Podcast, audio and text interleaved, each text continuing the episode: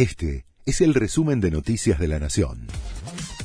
La Nación presenta los títulos de la tarde del viernes 25 de marzo de 2022.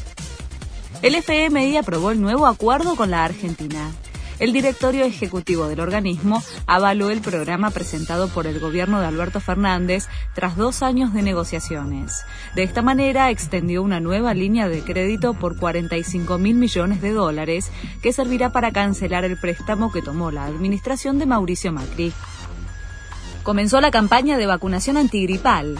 El Ministerio de Salud decidió adelantar el inicio de la campaña por el aumento de casos de gripe. La vacuna, en primera instancia, está dirigida al personal de salud, a embarazadas, a mayores de 65 años, a menores de entre 6 y 24 meses y a quienes poseen factores de riesgo. Joe Biden visitó una ciudad de Polonia cercana a la frontera con Ucrania.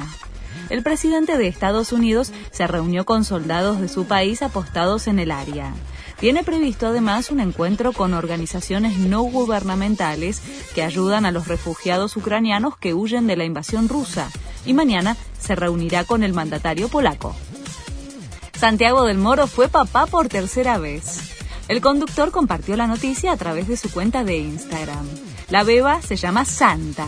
Del Moro, junto a María José, ya son padres de Catalina, de 11 años, y Amanda, de 8. Todo listo para Argentina-Venezuela. La selección y Messi juegan desde las 20:30 en la bombonera su último partido en el país antes del Mundial de Qatar, por la penúltima fecha de las eliminatorias sudamericanas. El equipo que dirige Scaloni ya tiene su pase asegurado al Mundial, mientras que Venezuela ocupa el último lugar en la tabla y no tiene chances de clasificarse. Este fue el resumen de Noticias de la Nación.